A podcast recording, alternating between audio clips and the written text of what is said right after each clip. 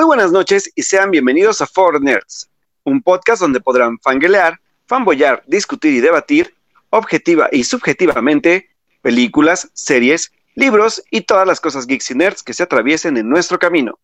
Yo soy Alberto Molina y como cada lunes se encuentra conmigo Edith Sánchez. Hola Edith, ¿cómo estás? Muy buenas noches a todos los que nos escuchan este bonito lunes a las 9.39 de la noche. Sí, porque Julián, nuestro hacedor de memes increíble, ya se burló de que nunca empezábamos temprano, pero no importa porque Julián tiene un trato especial debido a toda esta creatividad que invierte todos los lunes y que agradecemos muchísimo, ¿no? Y la idea es que estén pendientes, por eso les decimos nueve y media, para que ya estén listos con su respectivo café, su respectivo té, una chiquita. Exacto, exacto.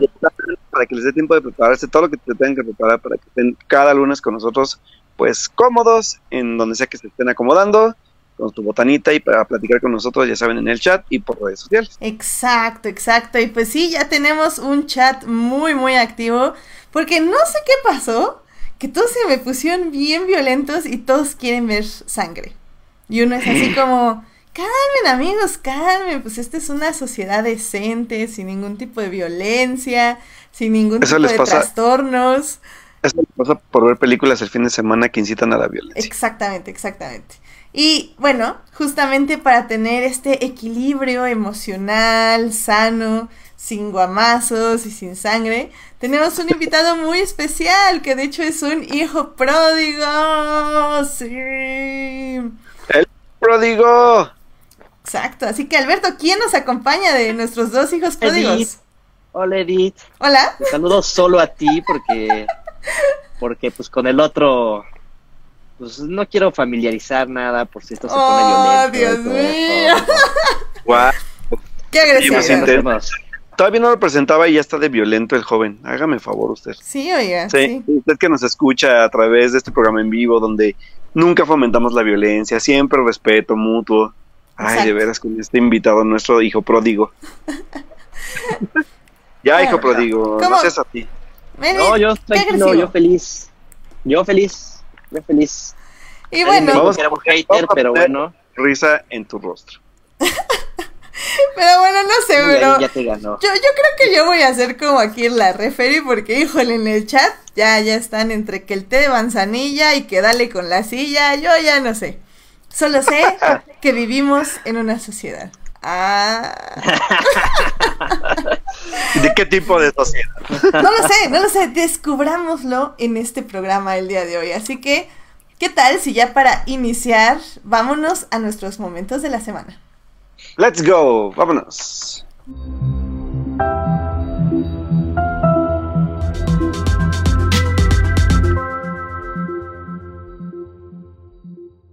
Muy bien, chicos, pues para ponernos así de buen humor y así, este, Melvin, dime cuáles fueron tus momentos de la semana. Espérate, espérate, ando buscando, ando buscando. Oh, Dios mío, bueno, a ver, Melvin. ¿Por, por, tan violento? Solo se concentra en la parte violenta de su vida. Sí, o sea, te, o sea la, la, invitación era desde hace como ah, cinco ah, bueno, días. Ya sé, ya sé, ya sé, mi momento de la semana es que el movimiento Release the Snyder Cut Ahora tenemos eh, fuerza en el New York Comic Con. Y eh. este pagaron ahí un espectacular y todo animado y, eso. Y este y pues nuestro líder y soberano Zack Snyder está muy contento con todo lo que están haciendo con esto. Y pues está feliz de todo lo que de todo todo lo que hacen estos locos de release de Snyder Cut. Entonces pues está, está interesante el movimiento no y pues ahora tocó en la New York Comic Con y pues ahí están, ahí hicieron alboroto. Ah, no, bueno, o sea, está bien, está bien, ahora sí que aquí tenemos de Celivers y, se respeta, se respeta que gasten su dinero en cosas así. Así que muy bien, muy bien por ti y por ustedes. No, no sé si, o sea, no sé si sepan, pero todo este dinero siempre ha sido como una recaudación de puros fans. Este, y no sé, creo que el 50% va para este, para todos estos, el 50 o una tercera parte va para todo esto espectaculares y toda la propaganda y todo que sacan en las convenciones y la otra mitad la sacan para, la donan a la fundación de Zack Snyder. Ah, mira, fans con, causa. Sí, sí, sí. Muy bien, oye, pues eso sí es algo positivo al menos. Eh, sí, sí. Sí, sí, sí. De, tanta violencia de las películas, al menos sacamos algo positivo en la donación. Muy bien, donen, donen gente a las diferentes organizaciones, a la de su preferencia, pues.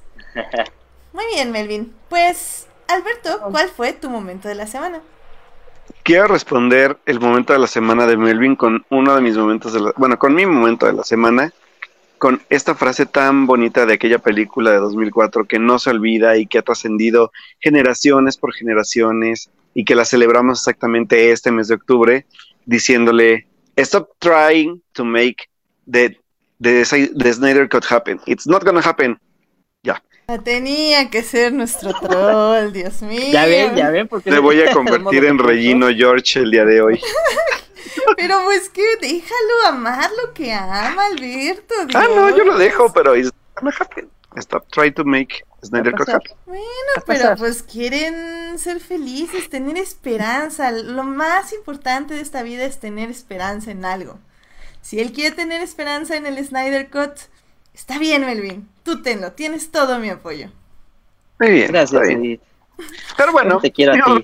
la semana es que el pasado 3 de octubre se celebró un año más del Día de las Chicas Pesadas, esta película escrita por Tina Fey y dirigida por Mark Waters, que ha, bueno, que se ha convertido ya en todo una película, una comedia, una chick flick de culto, y que sin duda, pues festejarlo cada 3 de octubre es algo súper divertido, y que sigue, pues, no solamente teniendo dentro de nuestras cabezas diferentes frases como la que acabo de decir y adaptar para mi querido Melvin, que fue el que empezó de violento el día de hoy, sino que hay muchísimas frases más sobre ella y muchos momentos totalmente memorables y que incluso dio pie pues a la carrera de, de varias de las actrices y actores que están pues, dentro de, de, hoy o que estuvieron involucrados dentro de esta película, ¿no? Incluyendo Tina Fey como, como, como guionista de comedia, por ahí pues obviamente el boom de Lindsay Lohan, por ahí también está Amanda Seyfried, que pues ya eh, ha, tenido papeles más importantes en películas como Los Miserables, como en Mamma Mía,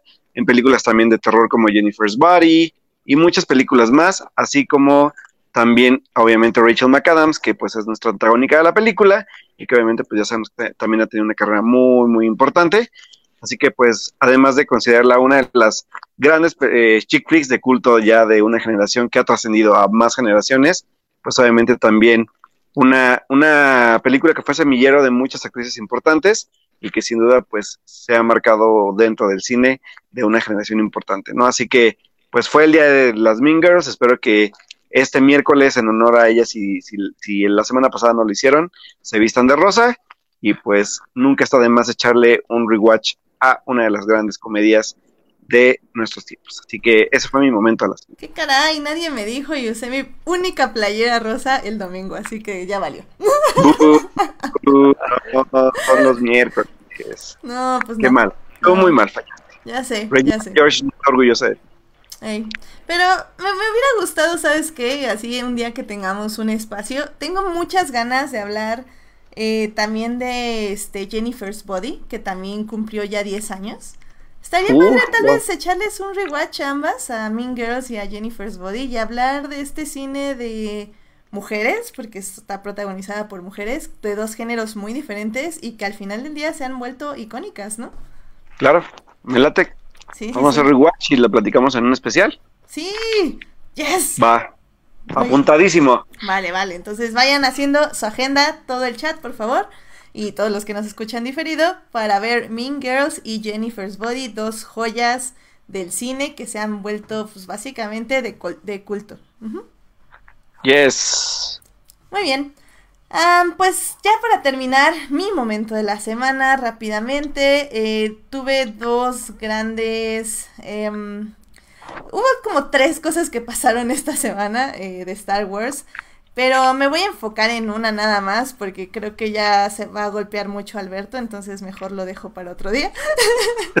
Pero bueno, descubrí en el gran Twitter, porque sigo ya gente súper genial y a un troll, es decir, Alberto, pero todos los demás que sigo postean cosas padrísimas. Y descubrí un Twitter que se llama arroba M-A-G, digo, M-A-J-I-N bajo Melmo. Eh, les voy a poner eso en, en la página, obviamente, para que lo encuentren. Que básicamente agarró las películas de Force Awakens y las películas de Last Jedi, la película de Last Jedi, y hizo ediciones poniendo la, la música de, de Tchaikovsky y como subtítulos eh, de películas silentes, eh, donde como que reinterpreta lo que están hablando los personajes, sus sentimientos y cómo se sienten en relación a lo que está pasando en la trama. Es decir, nada más como que les cambia sus diálogos para como poner un poco más de drama en Star Wars. Si, si es que eso es posible y si sí lo es. No manchen, es lo máximo que he visto. O sea, me estuve riendo locamente. Estos videos están en un thread en Twitter, pero también está su Tumblr, donde están mejor organizados. Yo, eh, yo creo que le voy a pasar a Alberto el, link de, de Tumblr para que lo vean con un poquito más de organización, este, los videos. Y no, no, están, están increíbles, los amé, amé a la chava, eh, o chavo, no sé, este, al chave, este, ya le escribí, me escribió, corazones, corazones, Raylo Forever, etc, etc, y no manchen, véanlos por favor, están increíbles, o sea, increíbles los feels forever and ever. Muy bien. Sí. Así que, Melvin, ¿tú sí los viste o, nada más me hicieron, me dieron el avión? No, o sea, ya los guardé y todo en una lista de algún día los veré. no puede ser, no, eso fue... no puede ser, no puede ser. Por eso tenemos ese chat, para que yo les envíe cosas y las vean, caray. lo voy a ver, lo voy a ver, todavía no es el momento. Bueno, bueno. Pues ahí se los vamos a dejar en la página, por favor véanlos y ámenlos tanto como yo los amo. Star Wars fans creando lo que no nos dan las compañías. Igual, eh, si, bueno, no voy a comentar el asunto, pero si gustan, en mi Twitter también estoy poniendo mucho fan art de Rose. Porque como bien nos dice Joyce, que nos está acompañando en el chat, eh, fan conviértete en creador. Si las compañías no te dan lo que más amas. Así que, ¡yay! Muy bien. con eso, mucha frase. Qué bonita frase. Y con eso, pues nos podemos ir a las noticias de la semana. Bien, entonces vámonos a las noticias.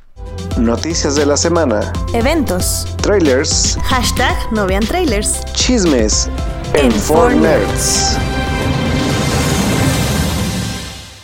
Muy bien, pues Alberto, ¿qué ¿Tienes tú alguna noticia de la semana? Yo tengo un par, pero... Yo tengo dos noticias. Una de ellas, este, de hecho, la acabo, me la acaban de pasar. Eh, acaba de lanzar Netflix una plataforma eh, a través de internet donde anuncia quiénes serán las, las bueno, sus películas seleccionadas para eh, competir en las diferentes, este, pues, em, ceremonias de premiaciones que vienen para este y el próximo año donde eh, se mencionan solamente nuevas películas eh, originales de ellos, sino a la vez también películas documentales y este y pues producidas por ellos mismos, ¿no? Incluyendo por ahí Marriage Story, que fue súper, súper laureada ahorita en Toronto, eh, protagonizada por Scarlett Johansson y Adam Driver, nuestro querido Kylo Ren. Por ahí también está la nueva película de, Martin Scorsese, que es The Irishman. Y también por ahí está Extremely Wicked, Shockingly Evil and Vile, que es esta película que protagonizó Zac Efron, sobre los crímenes de eh, Ted Bundy. Así que hay varias películas ya consideradas de este, que son ya las elegidas por el mismo Netflix para enviarse y que pues seguramente van a causar pues un gran impacto y que empiezan a marcar, como ya lo habíamos platicado mucho antes, sobre cómo está considerado, está siendo considerado pues también esta nueva forma de, de, distribuir cine y de, y, de, y de mostrarlo a la gente, ¿no? A través de una plataforma de streaming y pues obviamente de los productos pues propios que están haciendo, que pues resultan a veces hasta mejores que, que las películas que llegamos a ver en los cines. Excelente, excelente. Pues bueno, pues está interesante. ¿Quieres que yo dé otra noticia? Sí, vas tú. Y sí, vas Muy bien, pues esta, esta semana fue el New York Comic Con. Este, y básicamente se rompió el Twitter del Star Wars literario. Eh, que básicamente somos como cinco personas, pero no nos importa. No, no es cierto. Star Wars Literario tiene bastantes seguidores, al menos en mi Twitter, no sé en el de ustedes. Pero bueno, el punto es, se anunciaron los siguientes proyectos de Star Wars, los cuales la verdad nos pusieron con mucha emoción y mucho hype. Porque, bueno, se anunció entre todo esto, eh, por ejemplo, un proyecto que se llama Project Luminous que básicamente dice, The Force is what gives a Jedi his power, la fuerza es lo que da al Jedi su poder, es un campo de energía creado por todas las cosas vivientes, hasta... punto, punto, punto, punto.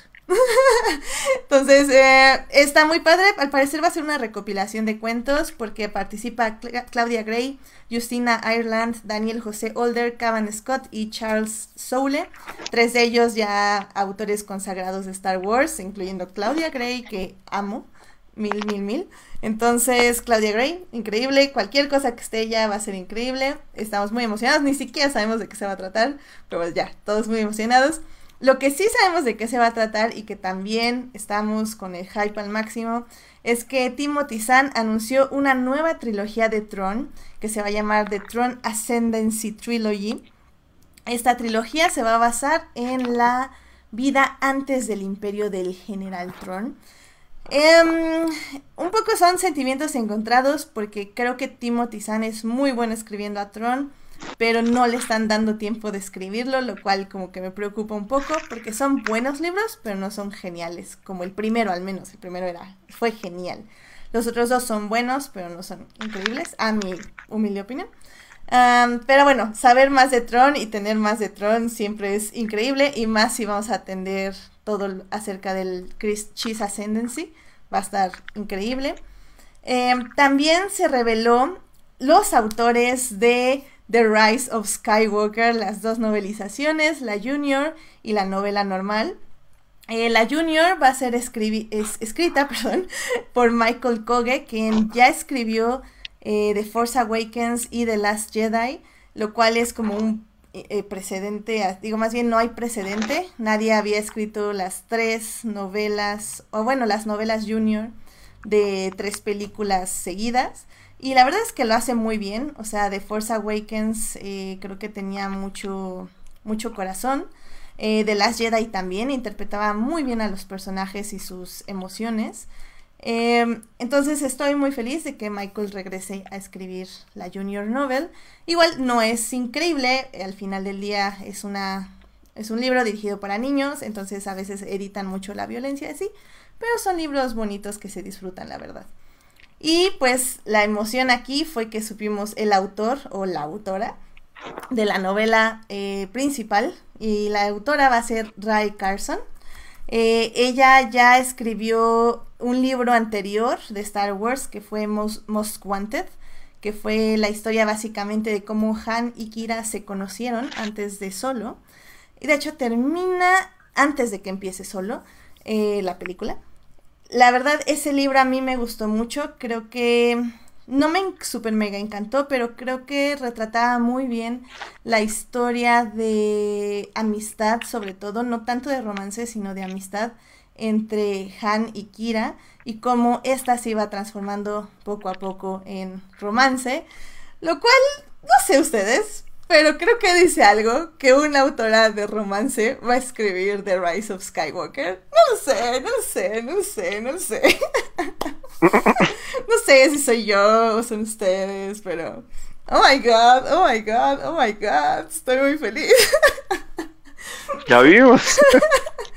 Em, también va a haber, ya rápidamente, una, un libro de The Clone Wars, eh, una antología que va a estar escrito por varios autores, este, entre ellos Jason Fry y Zoraida Córdoba, em, dos muy buenos autores de Star Wars también, el cual me llama muchísimo la atención. No tenemos ningún libro de los clones, va a estar muy interesante. Anunciaron cómics, entre ellos creo que para mí el más importante es The Rise of Kylo Ren, que va a salir unos días antes del estreno de Rise of Skywalker Va a estar increíble The Rise of Kylo Ren. Básicamente la portada es mitad Ben Solo, Padawan, mitad Kylo Ren. ¡Oh my god! Y la mitad que está del Padawan es la parte que está cortada de su cara. Y oh my god, ya no puedo, qué hermoso. También, cierto, va a salir, bueno, ya anunciaron la segunda parte de Alphabet Squadron que se va a llamar Shadowfall. Alphabet Squadron es una novela que salió hace dos meses más o menos, relatando, pues sí, este, la vida de un este, escuadrón de renegados, se podría decir, en la resistencia. Va a estar muy interesante. Me gustó mucho la primera parte. Obviamente, al ser una trilogía, la sentí como un poquito cortada. Pero pues eso son las trilogías luego en Star Wars, como que nada más la primera es introducción y la segunda ya va a ser el desarrollo. Así que qué emoción. Eh, eso creo que se estrena el próximo año y le escribe igual Alexander Frith, que es el autor de la primera. Eh, esos son como los anuncios más importantes de los libros de Star Wars y pues qué emoción. La verdad es que no manchen, no manchen, no manchen. Y pues aquí voy a estar reseñando todos y cada uno de ellos. Y muy pronto en otro lado también, pero eso les cuento más adelante. En fin, este... Esa es mi noticia. Ay, no puedo. Muy es que es demasiado. No puedo, Alberto, no puedo. Soy muy feliz. Too much feels. Too, much, feels. Too much feels. ¿Tienes alguna otra noticia o de, para que el chat todavía entre en, en parálisis? Sí. muy bien. Sí, hay otra, hay otra noticia también que me gustaría decir porque la verdad es que soy muy fan de la película de, según yo es del 2000 o de los 90, no me acuerdo si es de los 90. Creo que sí. Pero bueno, resulta que Disney se va a aventurar a hacer una nueva adaptación live action de esta, esta caricatura que la verdad a mí me gustaba muchísimo sobre un, inventor que accidentalmente se, se autoarregla y se convierte en un, en un robot humanizado y que tiene muchísimas funciones dentro de él, incluyendo su sombrero, y que estoy hablando nada más y nada menos de esta película clásica que se llama El Inspector Gadget, que muchos recordarán que tuvo su live action protagonizada por Matthew Broderick y que ahora se va a volver a hacer una nueva versión de este live action. Aún no se tienen como datos así como pues como, como relevantes de quién vaya a protagonizar y todo, pero sí se ha dicho que está el, el, el los, bueno, los responsables de, live action de Aladdin están detrás del proyecto. Espero que incluyendo Guy Ritchie, que la verdad es que Guy Ritchie supongo que haría una buena adaptación, sobre todo en su forma de llevar las secuencias de acción. Así que, pues, la neta es que me llama mucho la atención, sobre todo porque soy muy fan de la película. Si no he visto la película de Matthew Broderick, tienen que verla, seguramente va a estar disponible. No sé si está en Netflix, la verdad es que lo desconozco, pero posiblemente vaya a estar en la plataforma de Disney Plus cuando llegue a México. Así que, pues, esa es para mí una gran noticia. Y pues ya aprovechando que estoy hablando un poco también de Disney, eh, cerrar con este anuncio de este trato que hizo Amazon Prime con Disney durante un año para que puedan pues distribuir sus productos en, en, Prime tal cual, antes de que llegue la plataforma a México, donde pues ya se puede ver eh, películas como Infinity War, como eh, Capitana Marvel, dentro del catálogo de Amazon Prime, por si gustan verlo, pues ahí anda ya disponible para que también pues eh, consideren por lo menos por un ratito con, este, checar Amazon Prime, incluyendo que también tiene muy buenos productos como Fleabag, de la cual ya hablamos y de la cual hablaremos próximamente de su segunda temporada, y series también importantes pues como... Eh, ay, ¿cómo se llama? Serie. Eh, buena serie de Gods and... Ayúdame. American Gods. American Gods, eh, sí supongo. Y también, Good Omens. Eh, ah, Good, Omens, gracias. Ah, ok, ok. Sí, Good Omens, yay. Así que tiene muchas series este, también buenas, además del catálogo que va, va a conservar por un rato dentro de su catálogo, que es un año. Así que pues igual para que consideren contratar Amazon Prime, que la verdad está mucho más barato que, que, que Netflix y también tiene un amplio catálogo, incluyendo películas mexicanas también. Así que pues ahí denle una checadita a los que ya lo tienen y los que no, pues para que sea un pretexto para poder contratarlo. Oigan, a propósito de Amazon Prime, este, ya nos estoy autoinvitando a mí y a Blanca para hablar cuando se estrene la serie de Picard de Star Trek. Nice. Muy bien. Sí, yo, yo tengo muchísimas ganas de verla también. No, no vi el último tráiler, pero supe que muchos explotaron debido a ello, entonces va a estar interesante. Sí, me puse a hablar con ella de eso, entonces se viene bueno. Yes, excelente, muy bien. Ah, pues igual yo nada más para cerrar, este, ya casi noticias, eh, nada más les digo que va a salir un cómic de Doctor Who que la verdad sí me va a llamar mucho la atención buscarlo y comprarlo o adquirirlo, lo primero que pase. Eh, va a haber un crossover de la doctora 13 y el doctor 10, es decir, eh, los doctores interpretados por David Tennant y Jodie Whittaker. Eh, pues, wow, va a estar interesante y pues qué emoción para quitarnos un poco, para darnos algo de beber en esta sequía desértica de Doctor Who que, que como bien nos acostumbran los británicos, va a ser de al menos otro año. Lo cual es horrible, pero bueno, pues así está el asunto con el fandom de Doctor Who. Entonces, pues, a ver, en cuanto salga, a ver si me entero y les aviso y lo conseguimos y lo leemos y fangirleamos mucho acerca de él. Eso. y pues ya, esas son las noticias que yo tengo. Alberto, ¿tú tienes alguna otra noticia?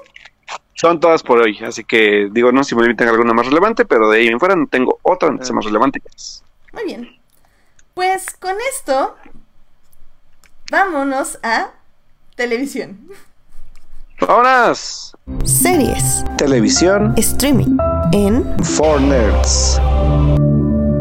Sí, chat, yo sé, yo sé que quieren que ya hablemos del bromas, pero tenemos que hablar primero rápidamente de una serie. Y sí, así es como lo vamos a tener aquí colgados hasta las 12 de la mañana. O 12 de la noche, como gusten verlo. Pero, este... Mm, básicamente es una serie que ya acabó bastante tiempo. Eh, ahorita les busco la fecha. Eh, se estrena en Netflix y ahí es donde se transmite. Eh, estoy hablando de Star Trek Discovery. la verdad es que tuve apenas la oportunidad de terminarla. Es una serie que amo muchísimo, muchísimo. pero que, bueno, y por lo mismo me la voy, este, pues básicamente viendo de poquito en poquito para, para que dure, para que dure. Y estos 14 episodios me duraron bien, pero hijo, fue a la vez muy poco. Eh, fue su segunda temporada, las dos temporadas las pueden encontrar ahí en Netflix. Y pues esta segunda temporada básicamente se caracterizó por tener cameos de personajes de la serie, eh, la serie pues ahora sí que icónica o normal, bueno, Star Trek la principal, incluyendo pues Spock y a este, este, el comandante capitán Pike. A, mí me gustó mucho, no sé, tú Melvin, este, ¿la disfrutaste? Muchísimo, o sea, yo no soy tan fan de Star Trek, pero dije, bueno, está empezando esta serie, no la voy a tomar desde el principio, este, me gusta eso, como que de la inclusión de que está tomando como cosas de la serie pasada. Este, han hecho un episodio viejísimo y retoman el que fue, bueno, fue el piloto, de hecho, retoman el piloto y hacen una conexión bien interesante ahí. Y este creo que la primera temporada es o sea, es muy Star Trek, o sea, como que se va por la misma línea y la dos como que ya se permite explorar, o sea, ya que te estableció el universo y todo, ya la segunda se permite explorar con unas cosas muy, muy extrañas, pero todo muy de ciencia ficción, viajes en el tiempo, otras dimensiones, entonces se pone muy loco todo, muy interesante. A mí me gustó por eso. Y el final, este, sin dar spoiler, pues creo que ya va a cambiar muchísimo, ¿no? Todo lo que era Star Trek y se permite, este, pues no sé, ir a lugares que no se han explorado. Entonces, sí, la verdad me ha gustado muchísimo. Sí, estoy de acuerdo. Creo que un poco lo que se marcó estas dos temporadas de Star Trek Discovery es que al final no podemos predecir exactamente qué va a pasar en la siguiente temporada, lo cual creo que está súper bien porque le da como esa frescura y esa necesidad de saber qué sigue en la serie y claro, conservará los personajes que ya, que ya tenemos, ya conocemos, y ya amamos y ya lloramos. O sea, sobre todo los últimos dos episodios están así lacrimógenos 100%, te la pasas llorando porque piensas que todo el mundo se va a morir. Y sí, varios se mueren, eh, lo cual es como súper sad.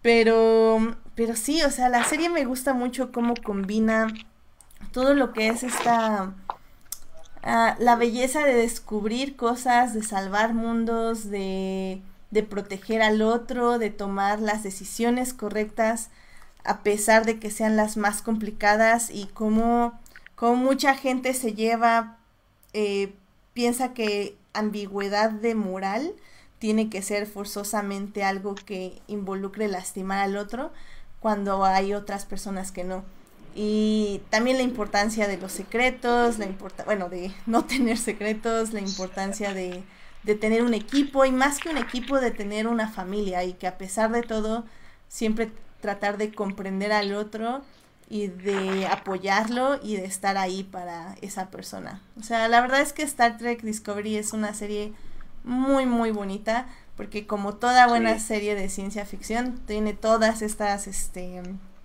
lecciones y aparte sí tiene mucho de, de que van por el túnel cuántico de la materia, de la antimateria que explota y los quarks y la fregada y media y está así como, wow, chido, no importa. Entonces... Sí, tiene, mete un montón de cosas que ya te pierdes y llega un punto que dices, no, bueno, ya voy a disfrutarla así. Porque sí. Sí, sí, sí. Seguro está todo súper bien pensado, pero... Así, les creo, amigos. bien por ustedes. si me dicen que así se salva el mundo, así se salva el mundo. Sí, ya sé, los amo. ¿Tú sabes para cuándo va a estar ya la tercera temporada, Melvin? Porque... No, y creo que no salió fecha, nada más la anunciaron, ¿no? y creo que ya está hay tráiler, por lo que estoy viendo. Ajá, ya hay tráiler, ajá. No lo vean. No lo vean, hashtag no vean trailers. Este, pero no, sí, ahorita, ahorita les averiguo exactamente cuándo va a salir, creo que aquí ya lo tengo. Eh, sí, la verdad, creo que me pasó igual que con John Sheldon y Modern Family. Cuando lo terminamos ya la siguiente semana empezaba la nueva temporada, así que... Sí, algo así, porque ya tiene un rato que acabó. Sí, no, y la verdad es que hasta, hasta está bien así, porque pues ya, luego, luego ves el que sigue, ¿no? Ajá. Em, Ay, es que no carga. Ah, elegí una de esas páginas que carga como siete veces por 40 cookies. Entonces, no sé.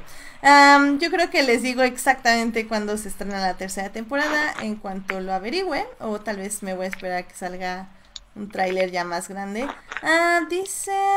Tal vez este enero. Enero 18 en UK. Ay, pues qué tonta. Yo tengo mi aplicación de, de, de, Enero. El año. Enero. A ver, espérame. Sí, enero 18, creo. No, mi aplicación de series no dice. Pero bueno, la página que encontré sí dice enero 18 en UK y pues ya. Así que pues ya no falta mucho. Vamos, a estar con hype de crossover. Así que va a estar interesante. Pues bueno, eh, la verdad es que queríamos dejarlo como muy corto. Eh, realmente nada más queremos decirles eso. Vean Star Trek Discovery.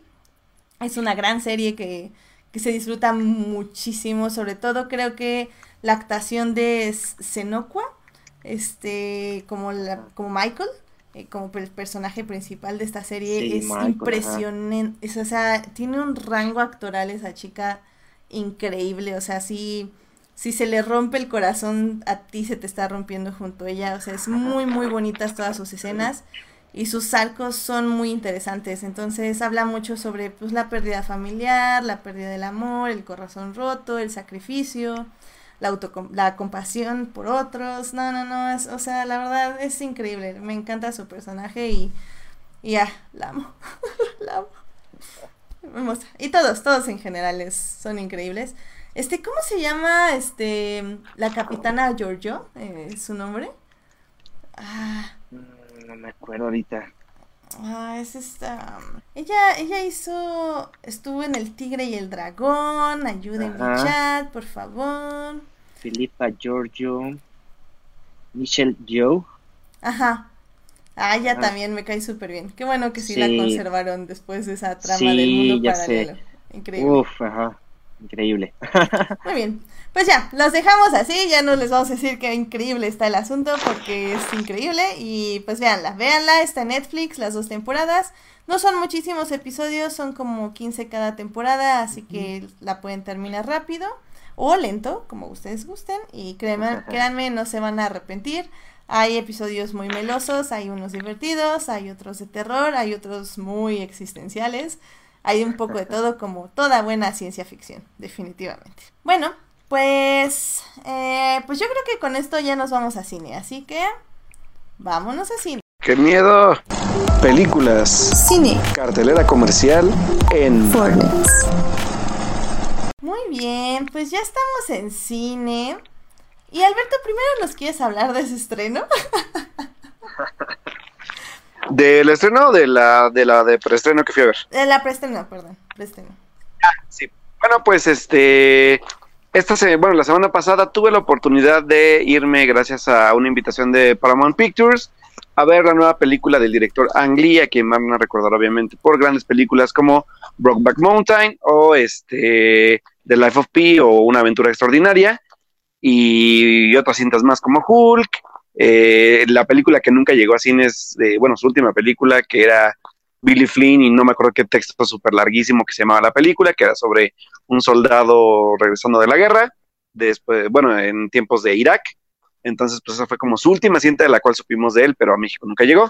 Entonces ahora, eh, pues el director vuelve con una película de acción y de ciencia ficción que se llama Proyecto Géminis. La película está protagonizada por Will Smith y por este mm, por Clive Owen, perdón, fue el nombre del, actor, qué raro. Y pues bueno, ¿de qué va la película? La película nos habla de eh, pues de este asesino a sueldo de agencias internacionales que es Will Smith, quien se retira, pero de repente sucede algo que se descubre que Will Smith se ve involucrado en un complot dentro de agencias y que la única forma en la que pues las agencias pueden deshacerse de él es activando el proyecto Géminis. ¿Y de qué va el proyecto Géminis? Activando un proyecto de clonación que lo hará pues al personaje de Will Smith preguntarse pues de dónde salió este, esta idea y de cómo podrá enfrentarla para poder pues no caer ante pues la traición que le marcó este tipo de, situación, ¿no? Entonces pues bueno, rapidísimo, la película, pues la verdad es que Will Smith, aquellos que les guste Will Smith, porque seguramente habrá gente que no, pues sabemos que Will Smith es como actor entre este toque de comedia que le llega a poner a sus personajes, pero también sabe dar buenos momentos de drama cuando lo requerimos o lo requiere el director, pues lo da bastante bien y la verdad es que Will Smith trabaja muy bien dentro de la película. ¿Qué tiene de, buena la película? Pues esta tecnología HFR 3D que la habíamos visto previamente usada en, la, en películas como El Señor de los Anillos, no, perdón, en, bueno, El Hobbit, eh, no El Señor de los Anillos, El Hobbit, la trilogía que hizo Peter Jackson, donde pues son, eh, ya sabemos que las películas corren a 24 cuadros por segundo, estas corren a 64 con un efecto de hiperrealismo, aumentado obviamente por la tecnología tercera dimensión, así que pues la película está grabada así, incluso la película previa de, de Lee, que es este, que se llama Billy Flynn, también tenía esta tecnología, pero pues no la pudimos apreciar porque nunca nos llegó. Pero pues eh, Proyecto Géminis la tiene y se ve muy bien, lucen muy bien las secuencias de acción, no se ven nada, nada eh, artificiosa como el, como el Hobbit, que todavía no, no lograba como explotar al 100 ese tipo de tecnologías. Pero lo que sí es que la película, más allá de lo visual y tener un Will Smith que es carismático y que sabe eh, pues, desarrollar su personaje, creo que sí se pierde mucho la película en, en, en, en, explicar o en sobreexplicar cosas que al final se vuelve un poco predecible y que pues resulta en una película, la verdad es que un poco, un poco pues ya muy básica en el aspecto de espionaje, no ofrece nada nuevo, pero creo que sí, por lo menos para la parte de la experiencia visual, vale muchísimo la pena. Así que si pueden verlo en una sala, obviamente que maneje H, HFR 3D con un buen sonido, la van a disfrutar muchísimo. Muy bien, muy bien. Pues creo que, ¿qué se estrena este viernes, ¿no? Sí, se estrena este viernes para que la vayan a ver. Se estrena, sí, este viernes exactamente. Es, es el único estreno, ¿no? De este fin de semana, creo. Eh, no, según yo había otro más, además de, Proyecto Géminis. Espera. Bueno, se los decimos si quieres al final del programa. Sí, va, Decidan sí, lo otro o Proyecto Géminis. Suena palomera, suena que voy a necesitar palomitas y la voy a ver, lo cual no creo que pase. Sí, totalmente, es muy palomera tengo eventos el fin de semana, entonces a ver qué sucede, a ver qué sucede. Eh, muy bien, muy bien. Porque hay otra película que la verdad sí me dieron ganas de comer palomitas como a la mitad. Porque según yo estaba como muy entretenida. Eh, mi mamá opinaba lo contrario. Este, de hecho al final me dijo como, ¿por qué me traen a ver esto? Lo cual yo dije, pues es que va, hay que ir a ver, no es mi culpa, tengo programa. Este, pero bueno, yo la disfruté. Y hablo de nada más y nada menos que de nuestra función estelar del día de hoy. Porque con ustedes, en una esquina, tenemos a Alberto Molina, peso medio, representando desde Puebla. Y en otra esquina tenemos a Melvin. ¿Listo, Alberto? Desde la CDMX. Oh, señor. Y es que vamos a discutir una película que se estrenó esta semana llamada Joker. Joker es el bromas. El bromas, como le dicen en España. El bromas, el bromas tío.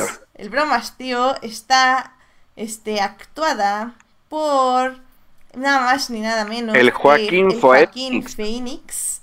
Eh, también sale, por ejemplo, Robert De Niro, sale Francis Conroy, sale este Domino, que ahorita se llama, se llama Sassy Betts. Eh, y bueno, la película es dirigida por Todd Phillips. Eh, Todd Phillips lo conocen por grandes obras maestras como eh, Hangover y Do Date, ¿Ah? que es con este Robert Downey Jr. Obras maestras. ¿Cómo, cómo? Obras maestras. Obras maestras, definitivamente.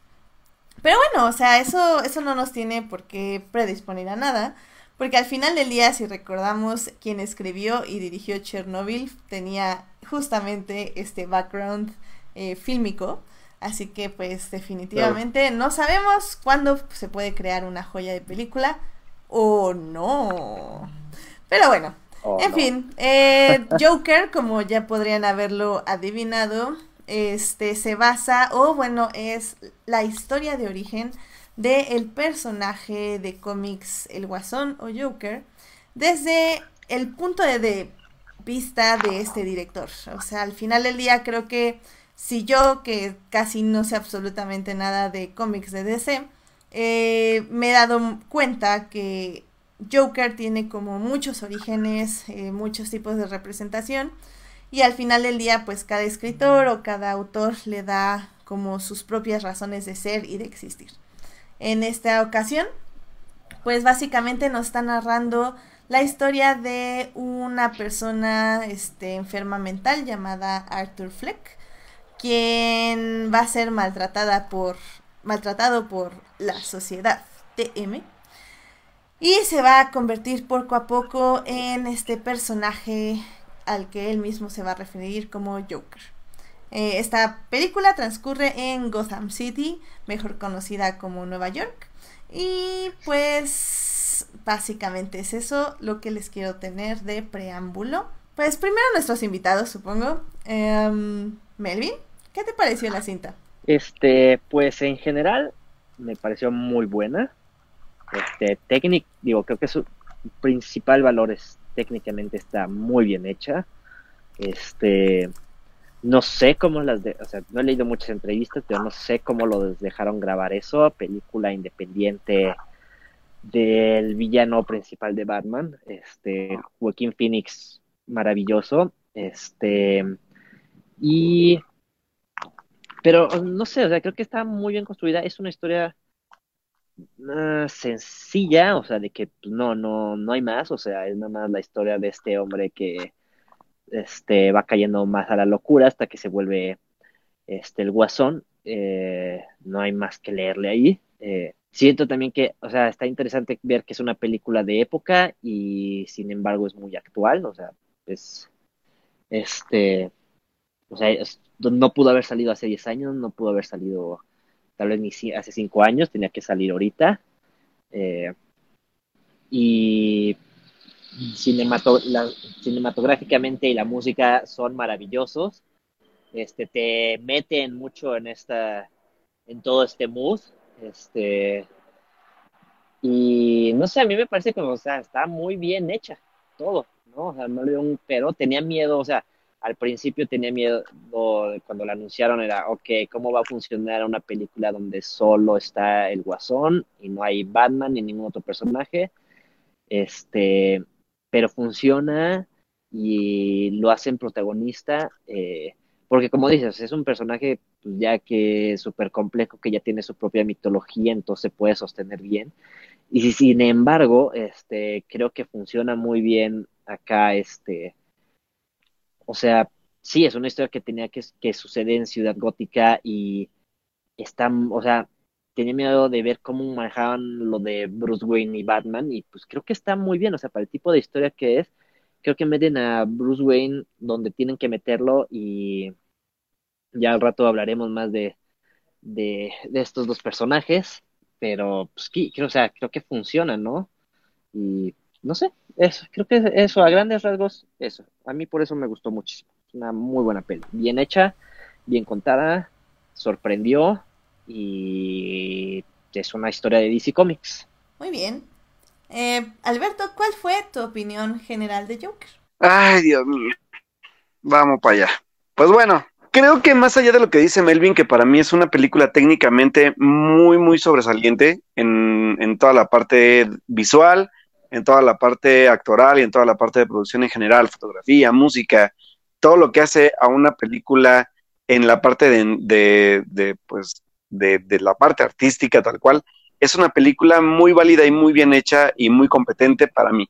Y, y, y, también no quiero, no quiero meterme en, en el rollo de, del cine de superhéroes, porque la verdad creo que han habido películas de este tipo de corte que nos han llevado más allá o, que han, han, demostrado que no por ser películas de, del cine de superhéroes o de esto tienen necesariamente que ser una película blockbustera, digo, y, y si lo ha logrado, pues lo han logrado bien como lo hizo Nolan, por ejemplo, ¿no?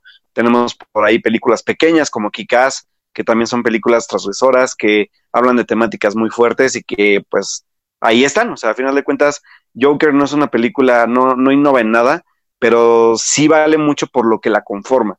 Actuación de Joaquín Phoenix, una gran parte de la producción, o sea, toda la parte de, los sets, este, la forma en que se retrata esta, este Nueva York de los años 80 y de, pues, del retrato tal cual de, de la sociedad que vive en ese entonces, ¿no? La música, la música incidental, la música, este, del soundtrack que acompaña la vida de Arthur Fletcher, que es este, que es nuestro personaje como, como bueno, a convertirse en el guasón, y pues también obviamente algunas referencias cinematográficas, incluyendo las más evidentes, que pues obviamente están inspiradas en las películas de Martin Scorsese, que pues obviamente estamos en Nueva York, que estamos en un, en un este, pues en una sociedad eh, decadente, como siempre lo mostró Scorsese también, y que esto obviamente le hace una, película interesante y que retoma, pues siempre he creído que el, el tomar eh, inspiración de otros, de otros artistas y a veces mejorarlas, pues también te, te, te hacen totalmente bueno como autor, ¿no? O sea, creo que también son válidas y al final de cuentas todo está ahí. La película todo lo tiene, todo, todo lo tiene para ser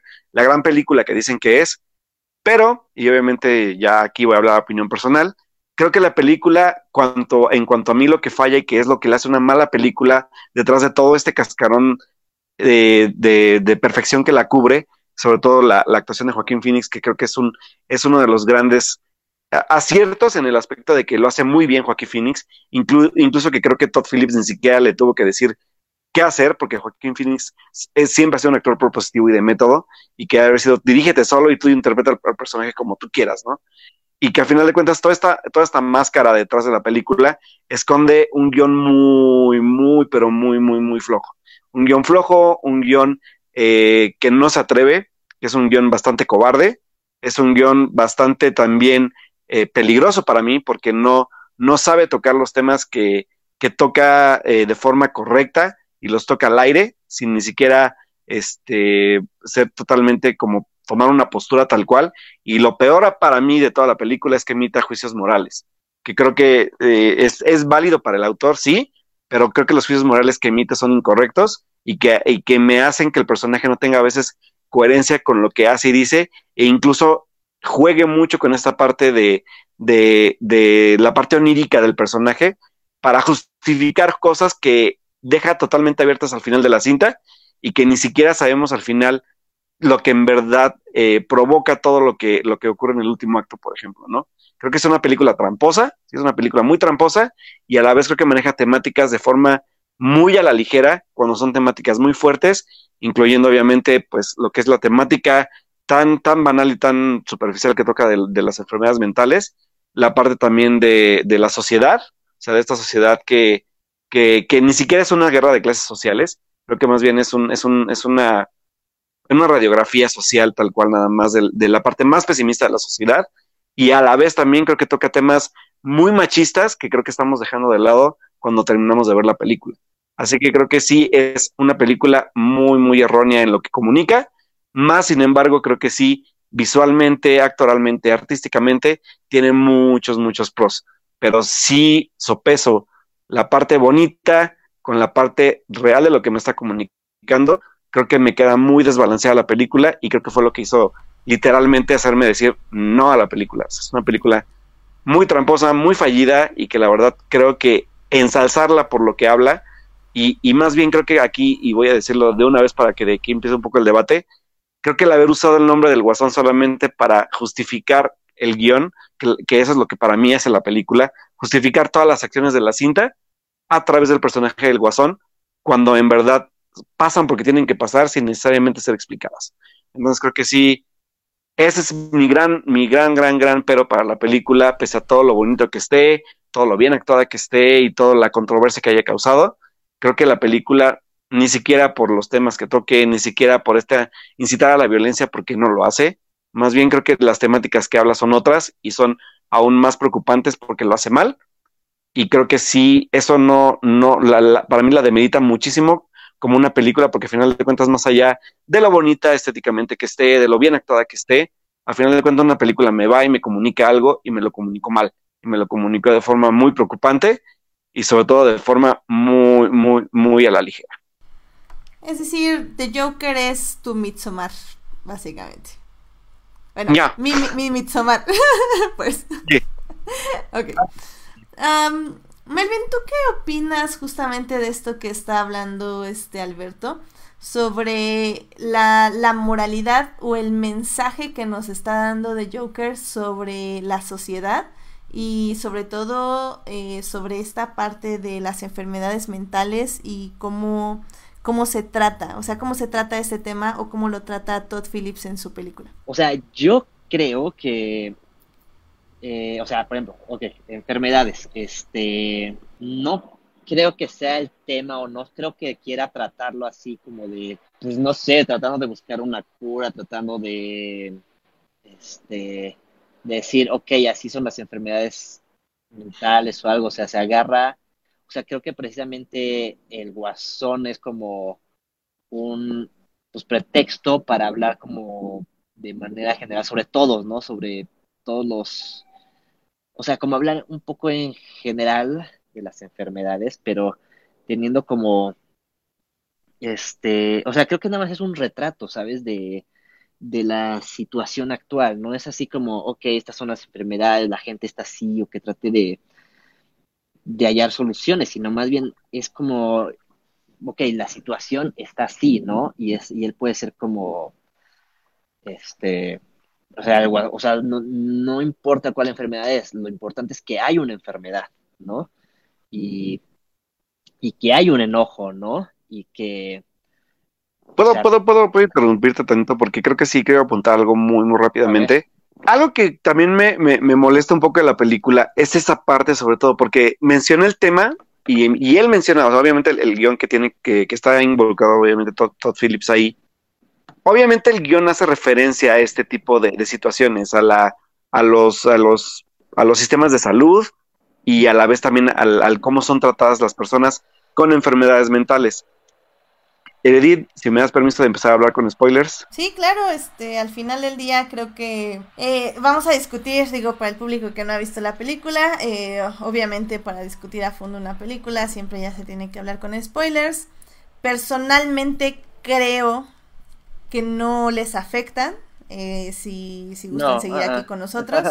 La película en sí es la experiencia en general, pero sí puede disminuir como su grado de, em, de coherencia de la película misma.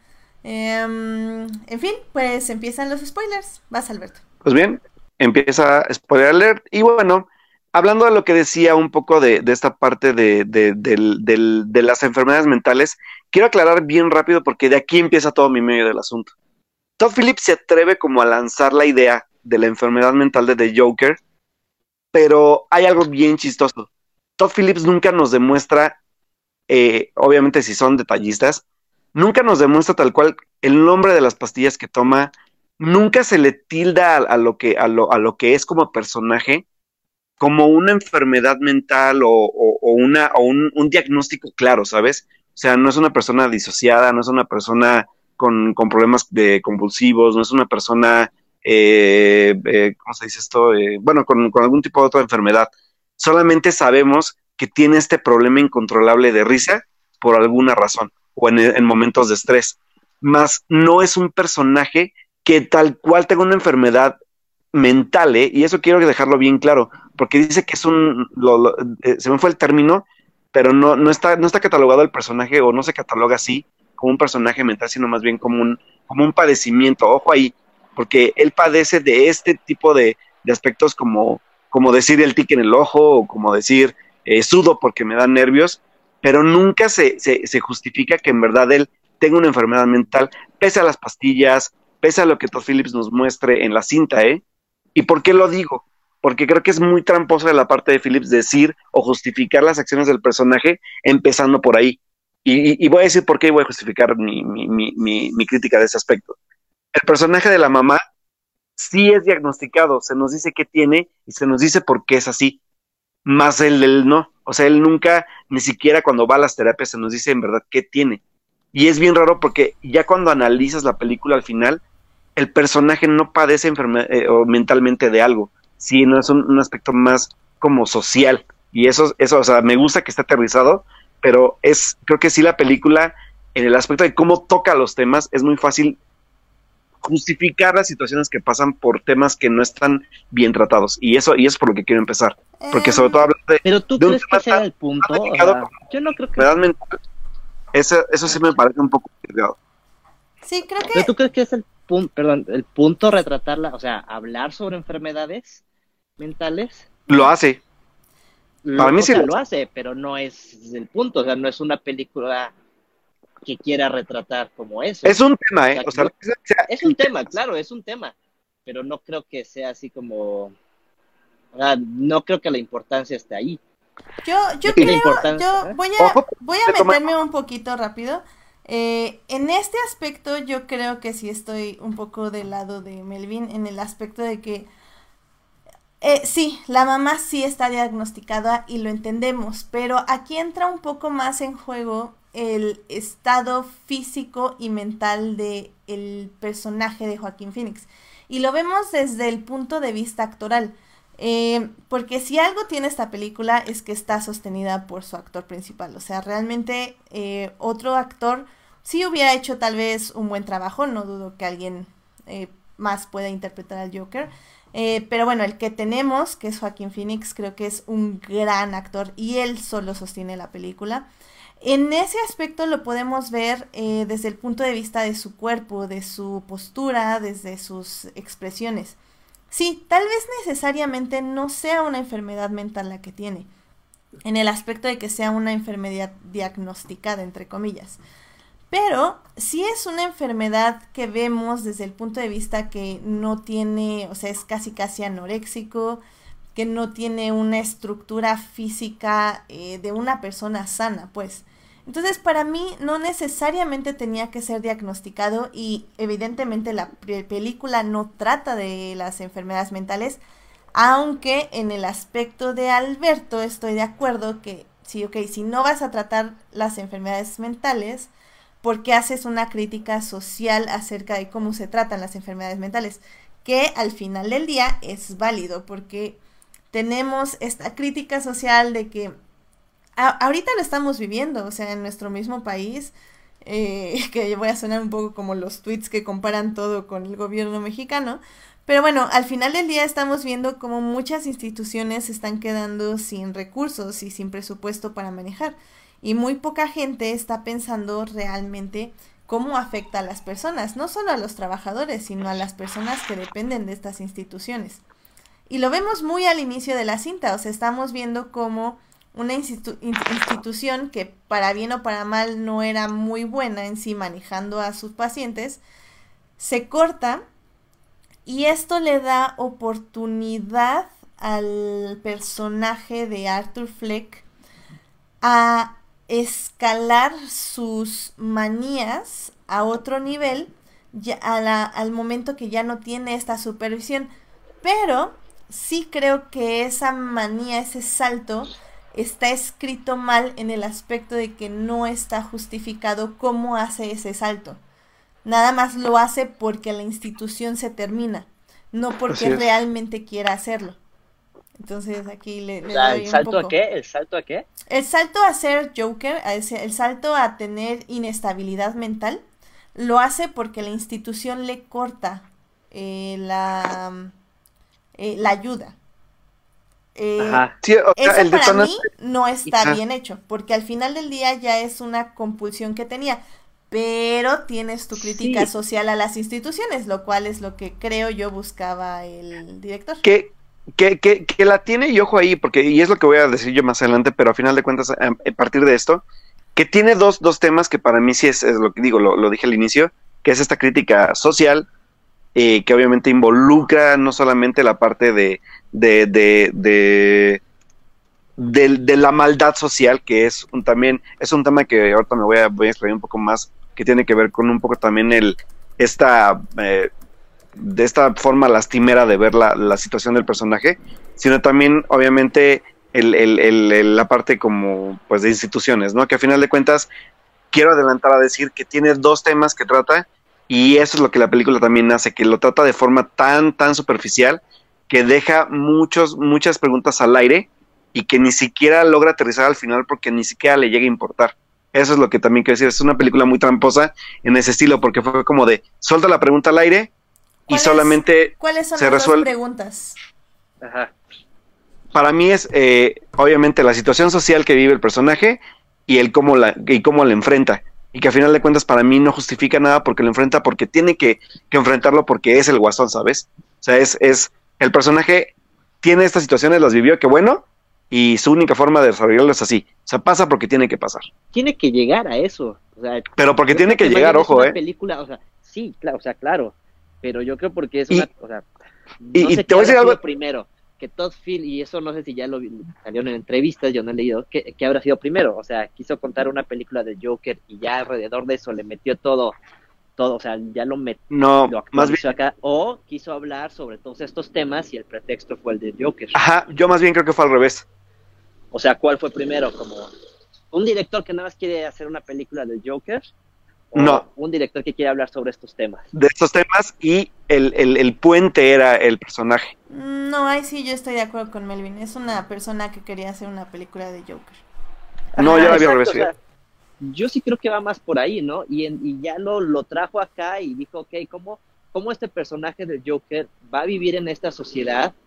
Y, y ahí es lo que se me hace interesante porque entonces plantea, o sea, esta situación, o sea, digo, nada más como que planteando sin querer desarrollar más, o sea, una sociedad que está cansada, este, una sociedad que no tiene ni cómo mantenerse, este, y entonces ahí es cuando dice, ah, ok, entonces el, aquí mi héroe va a salir el Joker, porque ya no, aquí no hay Batman ni nada de eso, sino necesitamos, el loco es el único que va, que hace sentido en toda esta sociedad. Sí, y al final del día, digo, lo están diciendo en el chat, eh, Toyomi nos está diciendo que eh, hacen una, una crítica social más allá de cómo se trata una enfermedad mental. La película te plantea que al final los enfermos somos todos. Estamos bien locos y es cierto.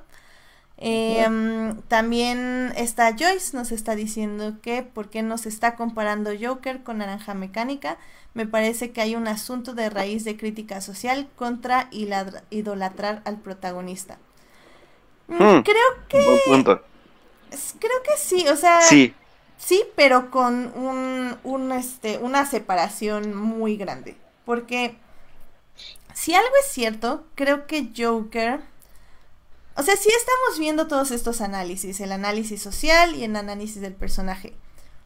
Pero es una película tramposa, porque en ese aspecto sí estoy de acuerdo con Alberto. Creo que el empaque está muy bonito. O sea, la música, que la de hecho la música está hecha por Ildur Guanadotir. Eh, me parece que es una persona, es una eh, mujer finlandesa, este, que de hecho fue como protege de Johan Johansson, quien tiene de hecho una colaboración eh, en The Joker con una, una canción. Ella trabajó con Johan en Arrival, me parece, y en la de María Magdalena. Em, la verdad es que la música está increíble, creo que hace un, una ambientación muy buena y un este pues sí, una ambientación muy buena. La verdad es que la música entra cuando tiene que entrar y resalta los momentos que tiene que resaltar. Eh, la fotografía está bien a secas. Creo que la fotografía es muy tramposa en el aspecto de que siento yo que sí le echaste todo a la colorimetría que nomás no tenías, o sea, le metiste corrección de color, pero de siete meses, o sea, está muy cañón. Eh, porque el director sabía que solo tenía que dejar la cámara corriendo, ponerle play y dejar que Joaquín Phoenix hiciera lo que se le pegara la regalada gana. que lo que hizo estuvo muy bien, o sea, Joaquín Phoenix lo hace súper bien. Pero el director no tiene un discurso fijo y les voy a decir por qué creo yo eso hay un momento que nos damos cuenta que las cosas que él estaba haciendo era una alucinación. Que es, el momento donde tienes a eh, la actriz Domino, que, que creo que ni tiene nombre en la película. Bueno, le voy a decir Lámpara 1. Eh, sí tiene nombre. Sí ah, tiene nombre según yo. Ahorita lo encuentro. Aquí, aquí lo tengo, el full cast y todo. De Joker. Eh, eh, al inicio sí me estaba molestando bastante porque Lámpara 1 o Sophie Dunmont, como se llama en la película, sí era eso, era una lámpara. Y a mí me estaba molestando mucho hasta el momento en que llegó y resultó que todo esto era una alucinación de Arthur Fleck. Para mí fue así como, ¿what? Y fue como, oh, qué interesante, o sea, todo esto lo está alucinando. Entonces estamos viendo toda la película a través de la perspectiva, efectivamente, de alguien con una enfermedad mental. Y eso es lo que vamos a recibir de la película, la perspectiva de una enfermedad mental. Pero entonces el director me empieza a hacer unos cortes donde me resalta otra y otra y otra vez que es una alucinación y ya así como, ok, ok, ok, ok. Lo entendía. Y que juega, juega, mucho la práctica y, y, y, y, el, y el cómo se el cómo, cómo son los cortes también digo, tú sabrás como editora, pero hay cortes que son muy obvios. Sí, no, no, no, obvísimos, y ya era como, este, es, es como muy, muy molesto, sinceramente. Ahí era cuando yo dije, ok, el, el, director tiene una, eh, tiene una visión, tiene algo que quiere expresar, que es justamente lo que dice Melvin Toyomi en el chat. Em, que es que la sociedad está podrida. Eh, que la sociedad en su maldad, en su desgastez, en su cansancio, puede llegar no solo, no a crear estas personas, porque ojo, estas personas existen, obviamente existen menos en una sociedad utópica, pero siento yo que siempre van a existir el punto es, no es que exista Joker, eh, creo el punto de la película. O bueno, o mi punto, porque como digo, creo que el director no sabía exactamente qué hacía. El, el punto, creo yo, es cómo la sociedad reacciona alrededor de un personaje así. Porque tenemos la reacción de la sociedad en este asunto es, mataron a tres ricos eh, que estaban en el metro. Bravo, bravo, bravo. Muy bien, es un héroe, increíble. Y al final lo vemos. Lo rescatan de la policía, lo dejan en un altar, básicamente, que es la patrulla deshecha, y esperan a que mágicamente él resucite y se convierta en un tipo de dios. Pero ojo, porque esa es una alucinación. Ahora, es que ese es mi punto. Lo interesante es eso, que es alucinación y que no. Que el director primero te, te dice, ok, te voy a decir qué es alucinación y qué no. Y luego ya te dice, no, ya interprétalo como tú quieras. Y a mí ahí es cuando me parece tramposo el asunto. Porque es alguien que no sabe exactamente qué quiere decir. Si ¿Cuándo, ¿cuándo, ¿cuándo dices? ¿Cuándo dices, Edith? Eh, al final, cuando ya está lo de la patrulla. Porque para mí personalmente, o sea, si, si eres un director que quieres que todo sea una alucinación y que no sepamos, pues desde el inicio lo manejas así. Es un poco como Legión, eh, la serie de que pueden ver en Netflix, ajá, de FX. en Legión al inicio, sobre todo en la primera temporada, no sabemos qué es alucinación y qué no, hasta casi casi el final. Y eso a mí me parece muy interesante. El problema de Todd Phillips, siento yo, es que no se decide qué quiere que sea alucinación y qué no. Y en el momento final decide que tú lo interpretes. A mí eso fue lo que me molestó de la película. No fue en sí la película, fue lo que el director quería decirme de la película. O no quería decirme de la película. No sé, a mí me gustó eso porque al final tú te haces tu peli y la disfrutas como quieras. Sí, pero e-, ese es mi punto. Yo quería hacer mi peli, pero el director no me dejaba. No te deja. No me dejaba porque me estaba dando pistas todo el tiempo y es como, ok, ¿quieres que siga las pistas o quieres que haga yo la película? No, no entiendo. Dame pistas para entender tus pistas. Y que la hace, y que, y que esto hablaba un poco cuando, cuando te de ella también, que esta, esta ambigüedad de la cinta también la hace exactamente para mí, eh, eh, eso que dice Edith también, esta parte de ser tramposa para el espectador. O sea, porque ni siquiera digo, si me vas a engañar, engáñame bien, ¿no? Pero cómo juega con todos estos elementos para también eh, esta parte que me, me super molestó de la cinta donde, donde es todo el tiempo empujar al personaje, ¿sabes? Como, como la varita, picarlo, picarlo, picarlo, picarlo que, que hay un momento en que dices, güey, sí, ya entendí, o sea, es un personaje que sufre, o sea, ya. Pero eso está bien, eso sí me gustó. No, la verdad es que a mí no, por, no sé por qué, porque creo que sí. Si, estamos, si tenemos, ajá, aparte de, muy precious, si tenemos dos temas tan importantes que van eh, eh, en la parte de lo que decíamos que tiene que ver con la sociedad, pero también ojo, porque se me hizo bastante también facilón irme por una sociedad en la parte de la violencia cuando también tenemos a un personaje que, según lo que Todd Phillips quiere, es también demostrarnos que psicológicamente puede, puede cambiar en, ese aspecto para mal. Y que, ojo, también creo que, creo que pudo haber tenido situaciones mucho más, más, ¿cómo decirlo? Como menos noveleras, la verdad, porque la verdad es que toda la, película también se piensa muy novelera. O sea, el, el, pobre vato abusado porque es como es, y la parte del, de que si el papá, que si la adopción, la verdad es que se me hace una historia también muy novelera. No, eso a mí se me hace perfecto. O sea, creo que es súper cómic. Y eso me gustó un montón.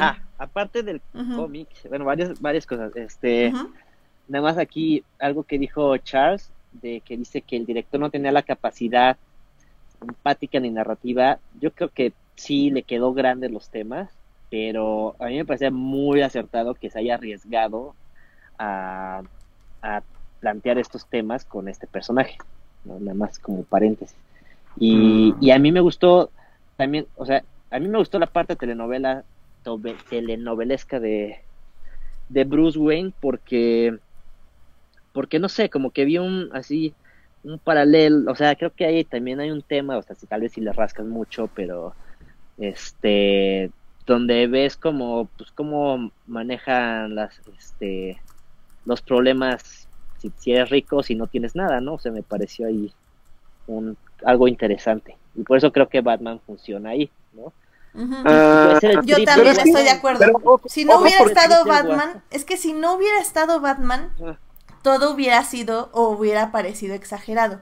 Pero estás hablando no de una ciudad normal, estás hablando de Gotham City de Gotham que digo para los pocos, o sea, lo poco que yo sé, por ejemplo, de DC que ustedes saben que no es mucho, me gusta porque yo sé que Gotham es un lugar horrible, es un lugar lleno de corrupción, de violencia, de odio, bla, bla, bla, bla.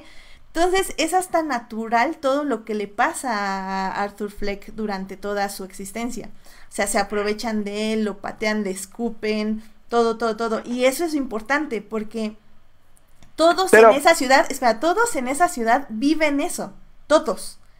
Porque él decide llevar a donde lleva toda su experiencia y no todos lo han llevado. Al final del día te están diciendo, es que todos van a llevar esa violencia a ese lado. Y al final del día, eh, como dice, eh, voy a dar, voy a hacer un quote de una gran película, eh, donde dice, cuando la oscuridad asciende, siempre va a haber una luz para enfrentarla. Entonces, con gran oscuridad siempre va a ascender la luz. Obviamente hablo de The Last Jedi, gente. Muchas gracias por participar. Este, entonces, The Dark Rises and the Light to Meet It. Y de ahí tiene que surgir el balance, que es lo que va a pasar con Batman. Y, eso es, interesante y por eso tiene que ser una película de cómic, siento yo. Claro, no puedes separar que no es, es una película de cómic, ¿no? Y para mí, o sea, con esto de que deja súper abierta la mitad de la película, que la interpretes como quieras, para mí la parte final es como de cuando vemos este al, Guasón reírse y luego vemos a Batman este que es inexpresivo en toda la peli creo que eso es a propósito este porque es como lo contrario al Guasón que se la pasa riéndose pero ahí es como que bueno ahora vas tal vez es su trip pero va a salir una persona igual de loca que él a contrarrestarlo y entonces es pura locura y por eso creo que la peli es como de locura nada más, ¿no? De locura de... Creo que Toyomi lo mencionó ahí en algún momento, ¿no? O sea, todo al final es como trata de, de locura y es como todos andan en su trip, ¿no?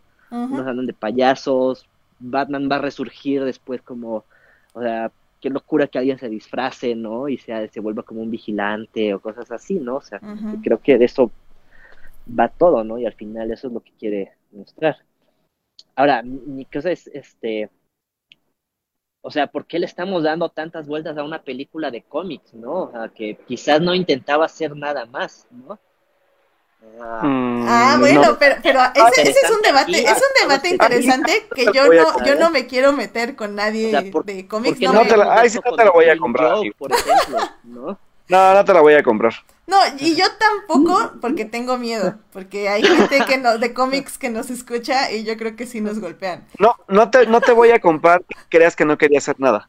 Eso no te lo voy a comprar. Ah, ok, ok, ok. Yo, yo no te compro el debate de que nos vamos a poner a discutir qué ah, tan seria es una película de cómics. No, eso no me lo voy a no, no, no, no, es eso, no es eso, es solo, bueno, ok, sí, pero exagere, pero entienden, ¿no?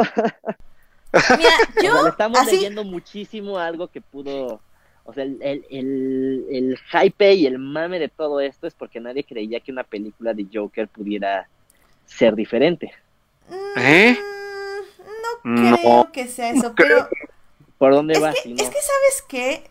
Ya con, con, riesgo de que me golpeen los de crónicas.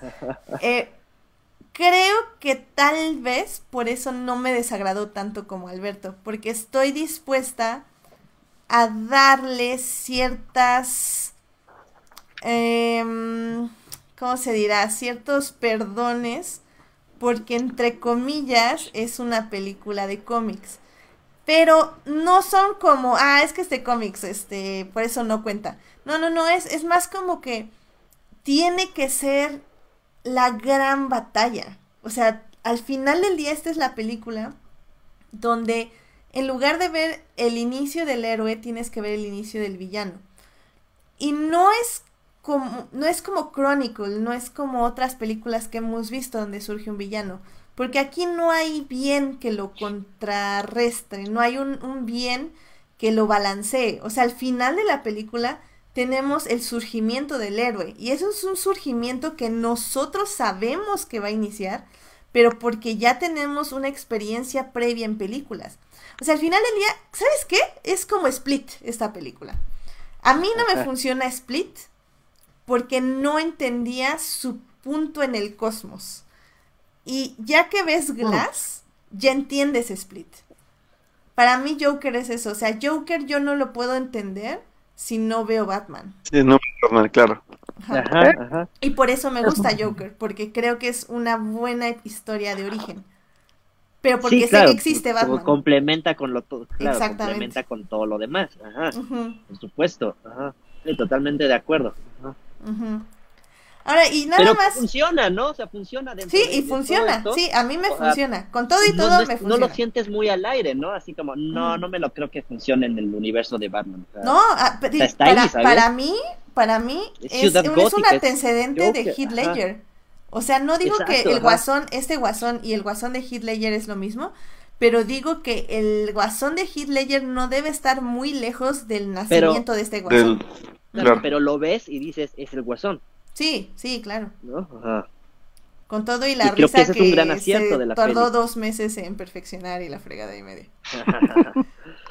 Porque les tengo que decir, te, que, te tengo que decir, No, querido ah, Joaquín Phoenix, que pero eres un actor, ajá. puedes actuar, no, no necesitas hacerte tanto show, la verdad, Ajá. pero bueno, te queremos, Oigan, te medio queremos, Joaquín Phoenix, te medio queremos. Contestándole a Monse, creo que Joker para mí es villano. No sé ustedes qué piensan. Sí, o villano. antihéroe. Sí. Yo no lo veo como antihéroe. No, villano, porque no, nunca se está preguntando la moralidad de nada, él solo Ajá. está reaccionando ante situaciones, es Ajá. villano 100%. Ah, ya, ya, ya, sí, a ver, espérame. Re- Rewind. ¿Qué dijiste? Eh, Monse dice que si de Joker es villano o antihéroe. Eh, ¿Pero en qué basas eso tú? Mi respuesta O sea, es que es dijiste- villano. Ajá.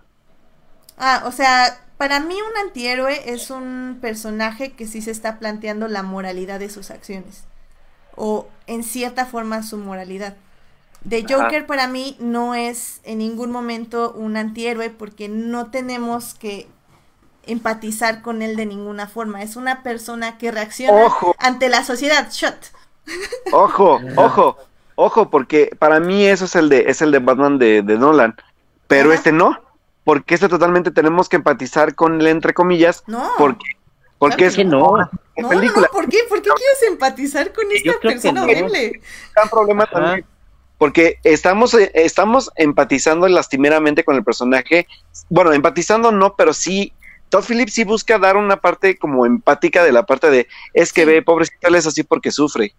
No, ¿Sabes? yo creo que está tratando, en su poco entendimiento de qué hizo en la película, este, que está tratando de decirnos, esta es la sociedad, Shot, y estamos creando una caja Petri para que un personaje así nazca.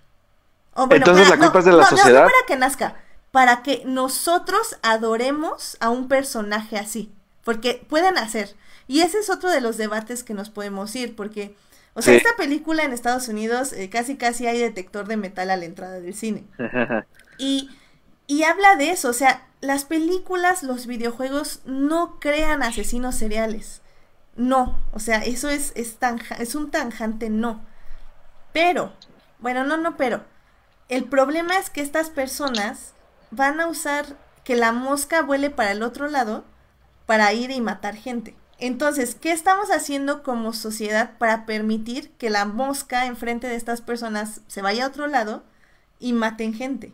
Y eso es creo que lo que nos habla un poco Joker. O sea, esta persona va a existir y va a existir porque existe. ¿Qué estamos haciendo nosotros para que no exista o para que se... No, bueno, no para que no exista, para mantenerlos a raya, para, para contenerlos, para guiarlos, para educarlos, para desviar esas manías. Mm, no lo sé. Y digo, tengo, tenemos que, tengo que decir algo antes de que Ojo, ojo, dejemos a Todd ojo. Phillips. Oh, Y, y- y rápido, nada más igual. sí, ah, sí, sí. digas, también tiene que ver esta parte. eh, me, me estoy cuestionando mucho la parte de la moralidad del personaje. Porque al final de cuentas recuerda que, que Arthur era una buena persona. Mm, yo creo que no era una buena persona. Nunca lo fue. La ¿no? película empieza siendo, y de hecho, por eso el diálogo, el, el discurso al final es eso, ¿eh? Porque es como de, yo solo quería hacer a la gente reír y ustedes me hicieron daño. Ojo con ese discurso. Mm, no sé. Yo creo que no. Pero no tengo un argumento que darte para contrarrestar eso. Así que para mí por lo menos lo es, porque sí es una, es un personaje que, que, que buscaba ser empático, si quieres verlo así, pero la sociedad lo hizo así, por eso mata gente, ¿no? Y, y es bien chistoso, pues sobre todo por la elipsis de, del personaje del programa de, de televisión que es este Robert De Niro, ¿no? Que es como esta, esta como, como idealización del padre, y que al final de cuentas cuando se burla de él falla, y es como de la única forma de que me puedo vengar o, o, o, o contraatacar contra la gente que me hace daños matándola, ¿no? Por ejemplo. Pero al final del día es la sociedad, shot, este, quien le da el arma. O sea, es su compañero, él no busca el arma. Lo cual ayuda a tu argumento. Hmm. eso, mm, está interesante. yo, yo, estoy jugando neutral. Digo, sé que me estoy inclinando al otro lado, pero sí, me, gusta también ese tipo de pensamiento. Dice Carlos que el discurso del tercer acto es sumamente autocompasivo, aunque la película quiere hacerse la lista usando a Murray para decir que no lo es. Y sí lo es. Em, sí, de hecho a mí en sí el final no me gustó. En el, aspecto del final de la patrulla, eso sí me gustó. No me gustó todo lo del show, porque es otra vez el director diciendo no sé dirigir una película y tengo que hacer un discurso escrito donde el personaje habla y les explica que, que, acaban de ver. Eso no me gustó para nada. Creo, creo, y digo, hablemos un poco nada más rápido del director, ya como para casi ir cerrando. Eh, porque en este programa no separamos al director de su obra, porque, spoiler alert, no se puede separar. eh, Todd Phillips ha hecho, ha hecho muchas declaraciones en entrevistas, igual que Joaquín Phoenix. Digo, de Joaquín Phoenix ya creo que lo esperábamos porque ya hemos visto muchas entrevistas de él, de previas películas. Todd Phillips básicamente se ofendió de que la gente se ofende de sus chistes y que ya se murió la comedia y que etc, etc. Lo cual me preocupa un poco, la verdad. Porque la película tiene varios momentos de comedia, o bueno, de stand-up, donde los chistes son altamente misóginos, violentos. Hay, hay uno de una violación. Hay, o sea, son chistes feos que a mí me funcionaron porque la película habla de una sociedad decadente. Entonces, al final del día, si la sociedad es decadente, su comedia va a ser decadente, evidentemente. Pero ahora me preocupa porque el director tal vez piensa que esos chistes sí son chistosos. Ah, eso sería horrible. Yo, yo la verdad por eso no he leído nada de él. No, Melvin, no. no separes al autor de su obra. Tiene que ir de la ¿Eh? mano. Yo sé, yo sé, yo sé, pero no quiero saber del autor. Se llama negación, Melvin. Y en este programa no la permitimos. Y lo admito. Porque, porque sí, o, se da cuenta de las cosas o lo dice todo muy en serio. Exacto.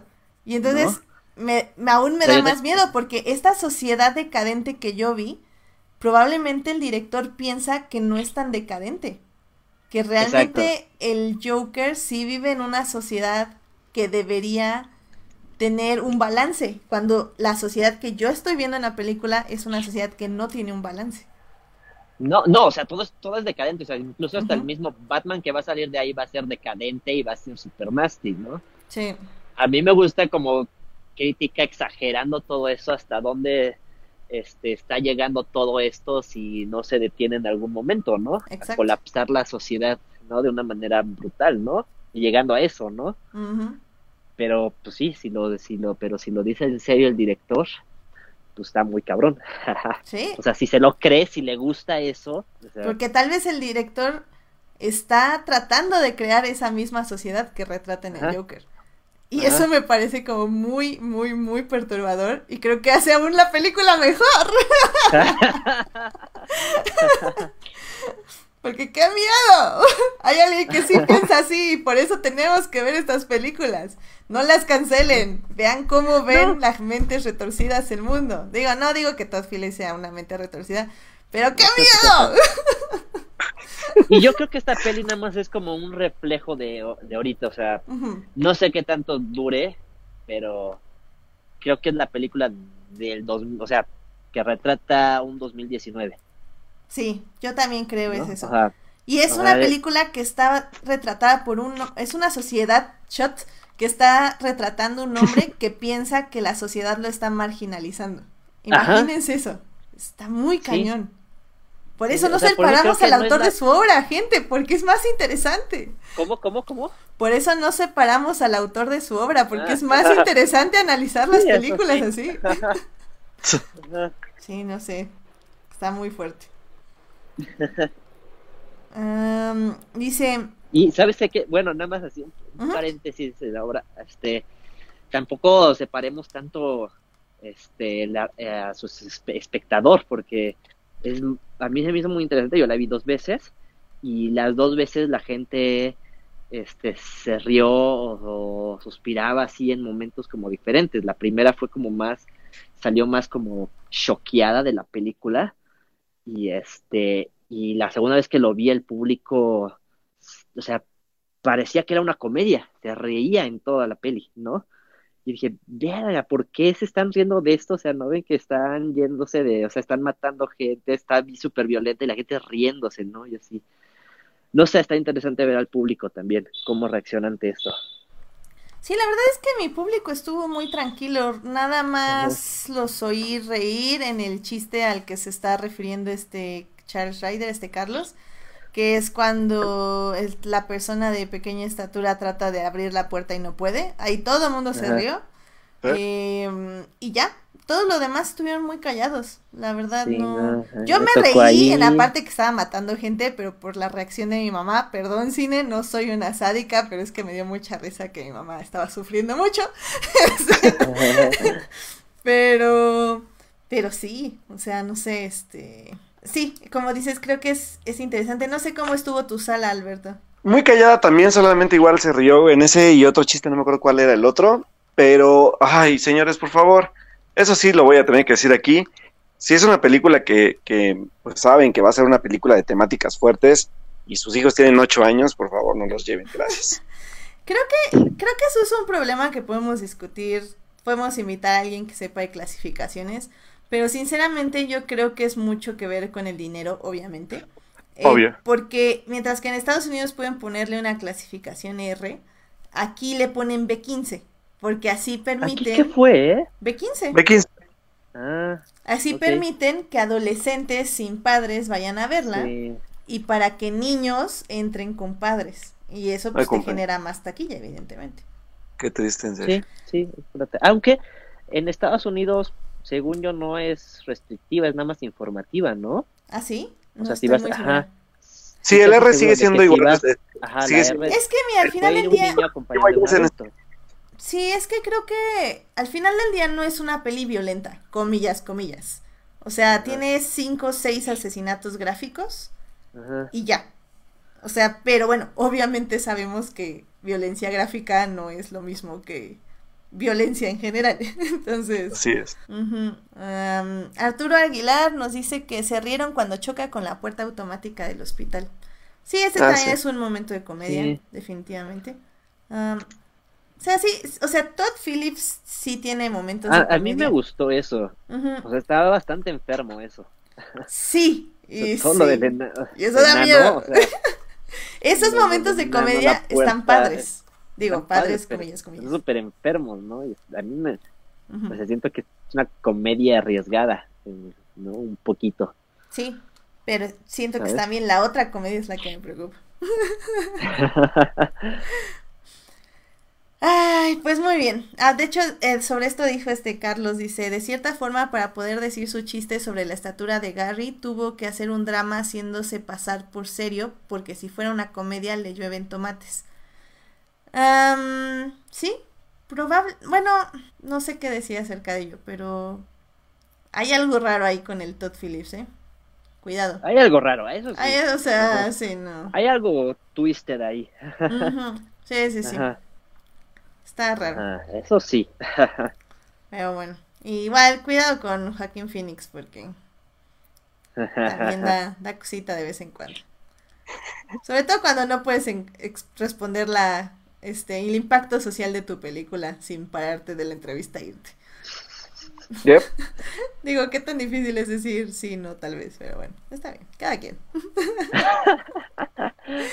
en fin, pues Melvin, eh, ¿alguna conclusión que quieras decir de la película? Este, Alberto te sacó sangre, algo, eh, ¿qué quieres decir por último? Este, pues, a, o sea, a mí me gustó, por como como peli de cómics funciona, me gusta el nuevo approach. O sea, creo que lo veo mucho de ese lado, me gusta el approach del Joker, me gusta me gusta ver algo diferente a, lo que se había hecho. Este, creo que esto va a abrir para bien y para mal, este, muchas oportunidades para DC en Warner. Este, creo que hay algunos personajes que se pueden adaptar muy bien a, pues a un estilo como saliéndose de las normas, como más oscuro, más, este, o sea, va a pasar algo interesante ahí, también va a pasar seguro, o sea, van a decir, ah, sí, ahora vamos a hacer a Lex Luthor versión Darks, ¿no? Y cosas así. Entonces, pues va, este, va a ser interesante para Warner. A mí me gustó esta por el approach que tiene de Batman y el Guasón. Este, si bien se queda corta en algunas cosas, pues no sé, creo que a mí me funcionó y me dejó, me dejó crear mi, mi propia película, ¿no? Y debrayarme. Y creo que eso, nada más. Mm, Alberto, ¿tú qué nos puedes decir? Pues digo, la verdad es que sí, como todo, al final de cuentas la opinión final la tienen ustedes. Creo que al final da mucho debate, obviamente, es una película muy debatible. Para mí, obviamente, tuvo más cosas malas que buenas, pero pues como siempre, cada quien da la opinión que quiere ver.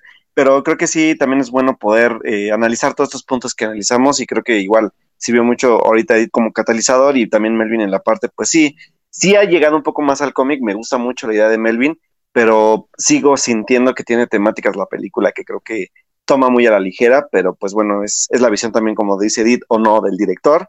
Pero bueno, a final de cuentas, vean la película, opinen también de ella y obviamente pues vean la película aquellos que o no lleven a sus hijos, veanla quienes tienen capacidad de, entenderla, porque también es una película muy fácil de, que es también lo que me preocupa un poco, ¿no? Que es muy, muy fácil como de dar por hecho algunas situaciones que, que igual no lo son, pero es una película sí controversial pero para mí no es lo mejor del año. Sí, creo que estoy de acuerdo con ambos.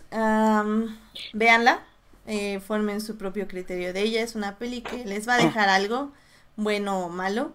Creo que vale la pena. Eh, yo la vi en IMAX por azares del destino. Está exactamente igual. Ya saben, a mí me pareció muy pretencioso todo el asunto de la filmación. Eh, pero creo que sí es una buena actuación de, este Joaquín Phoenix. Em, Todd Phillips más o menos sabía lo que estaba haciendo, tenía un buen equipo que lo ayudó a más o menos decirlo. Eh, creo que no lo logró del todo, tiene muchos errores al expresarlo, pero sigue siendo una aportación valiosa al universo de Batman y de DC. Eh, ah, me dolería un poco que de aquí salgan más películas de este estilo. Tal vez eh, la película de Birds of Prey va a determinar un poco más qué es lo que sigue en el universo de DC en películas. Ya veremos un poco qué sucede. Y pues sí, véanla en el cine, eh, disfrútenla y opinen de ello. Como dije, yo a mí sí me faltaron unas palomitas ya a la mitad, la verdad. Este, así que compren unas palomitas y saben ustedes que yo no soy de palomitas, así que pues sí, o sea, disfrútenla. Creo que ese es un poco el caso. Em, dice Carlos que el mérito en todo caso es del co-guionista. Probablemente sí. Así que. y dice que, que, ojalá que a Philip se le enfríe su cena todas las noches de aquí a un año. Ok. sí, creo que, creo que tuvo buen apoyo. Tuvo, o sea, tanto de la compositora como de su fotógrafo. Eh, que que digo, la verdad, amigo, si no sabes usar un Esterica, mejor no lo uses, porque en serio que esos jalones de cámara, bueno, deja de tropezarte con el inmobiliario. Háganle espacio, nada más, gracias. Este. Pero sí, no, a ver, a ver qué sigue. Y pues sí, a mí la verdad el universo de ese me llama la atención. Hay un poco de todo, no es como Marvel, que ya sabes qué te va a entregar y cómo te lo va a entregar. Creo que DC es un poco eso, es la sorpresa de qué sigue. Y eso está padre. Ah, pues bueno, yo creo que con esto llegamos al final de nuestro programa. Em, pues Melvin, muchísimas gracias por acompañarnos el día de hoy en este debate de El Bromas. Espero que te hayas divertido. Eh, siempre, siempre. dime, ¿dónde te puede encontrar nuestro público? En Twitter, Instagram como Melbo188 creo, sí, es eso. y me verán por aquí próximamente en un par de semanas con Monse. Ya está apartado ese. Ah, sí, sí, sí, claro. Pues ya falta bien poquito, Dios, ¿no? Este fin de año se nos va a ir. Para el regreso de Terminator. Sí. Ah, muy bien, no, no tenía eso agendado. no sabía que habías agendado Terminator, yo pensé que hablabas del crossover. bueno. Ah, no, ese también, pero ya, Monse y yo vamos a hablar de Terminator, de la saga. Muy bien, excelente. No sé si antes o después, antes o después de ver la peli nueva. Yo creo que ya viendo la peli nueva para hacer un especial completo. ¿No, ¿No crees, Alberto? Bien, bien. Sí, yo creo que sí. Muy bien, excelente, excelente. Eh, pues Alberto, ¿dónde te puede encontrar nuestro público? Pues ahí me pueden encontrar chicos en Twitter como Alberto Molina, el Molina va con doble O, así como en Instagram como Alberto-Molina y pues ahí vamos a andar platicando de pues de cine, de series, de videojuegos, de todo lo nerd y geek que se pueda platicar en redes sociales y pues ahí nos estamos leyendo y escribiendo. Excelente. Y a mí me pueden encontrar en HT Idea, donde obviamente sigo hablando mucho de Star Wars. También tengo esas cositas, esos videos que para compartirles que me encantaron. Ahorita los publico otra vez para quienes están en el chat viéndonos en vivo y para los que nos oyen en diferido, los dejamos en la página para que los disfruten. Este, iba a decir algo y se me acaba de olvidar. Eh, pues bueno, es eso básicamente. Ah, por cierto, mañana cumple años mi papá, así que felicidades, pa. ¡Felicidades! Probablemente ahora nos oyen diferido, pero pues aquí le mando felicitaciones. muy bien, pues la próxima semana. Ah, bueno, espérenme, primero nuestros saludos a quienes nos acompañaron el día de hoy en el chat, que querían sangre, espero que les haya gustado, sé que no fue un gran nivel de sangre, pero fue algo, así que espero que su sed de sangre vampiros esté saciada, o algo así. Así que muchas gracias por escucharnos en vivo a Monse, Bernal y a Julián. A Monse y Julián, gracias por los memes que nos hicieron. Bueno, sobre todo a Julián, porque bueno, él es nuestro hacedor de memes oficial. Muchísimas gracias por el material. Lo pueden ver ahí en el Instagram o en nuestros twitters. gracias a Joyce que nos estuvo acompañando, a S8 Cine, que creo que es del trabajo de Melvin. Gracias por acompañarnos. Eh, Toyomi estuvo también. Edgar Pérez estuvo. Mm, ay, Dios, Dios, Dios. Este. Jorge Arturo Aguilar. Estuvo este Carlos Ochoa. Y creo que ya no me falta nadie más. Muchísimas gracias por acompañarnos en el programa en vivo y aguantar con nosotros esta transmisión. También muchísimas gracias a quienes nos, a, quienes nos oyen durante la semana en Heartis, Spotify y en iTunes. Recuerden que este programa estará disponible ahí a partir del miércoles. Lo voy a dejar. Estamos variando un poco nuestros horarios de publicación, así que lo voy a dejar el miércoles. Se ese día. Muy bien, pues el próximo lunes a las 9.30 de la noche no tengo idea de qué vamos a hablar porque estaba viendo la cartelera y sí, efectivamente se estrena Proyecto Géminis. y nada más. Se, estrena Chicos Buenos, sabrá Dios qué es eso, Boda de la Abuela, ah. no creo que la quieran ver, Mercy Black tampoco, La Invasión no. El pasado que nos une se oye llegador. Ah, sí que tiene garantía Cinepolis, de hecho. Mira. Pero probablemente lo que al menos yo voy a hablar va a ser de la película El Camino. Que se estrena ya este... ¿Qué? Sí, El Camino. Que es básicamente la película de Breaking Bad de Jesse Pickman. Se estrena ya. No me acuerdo bien si el viernes o el sábado, ayúdenme, pero bueno, ya es oh. este fin de semana. Sí, totalmente. Sí. ¿Vamos a hablar de Breaking Bad entonces? Yep. Tenemos que. Muy bien, pues ya, ya saben, vamos a hablar de Breaking Bad. Muy bien. Pues pónganse al día con Breaking Bad, pónganse al día con My Hunter, pónganse al día con Dark Crystal y todas las demás series que les debemos. Yo creo que la próxima semana ya les tengo reseña también de libros de Star Wars. Y Alberto, creo que tenías también una serie, ¿no? Ah, según yo sí, pero no me acuerdo cuál. Sí, hay que apuntarla porque creo que también se me olvidó que sí la tenías. sí, sí, sí. Y dice Monse que veamos. Vean Mamma Mía, Here We Go Again.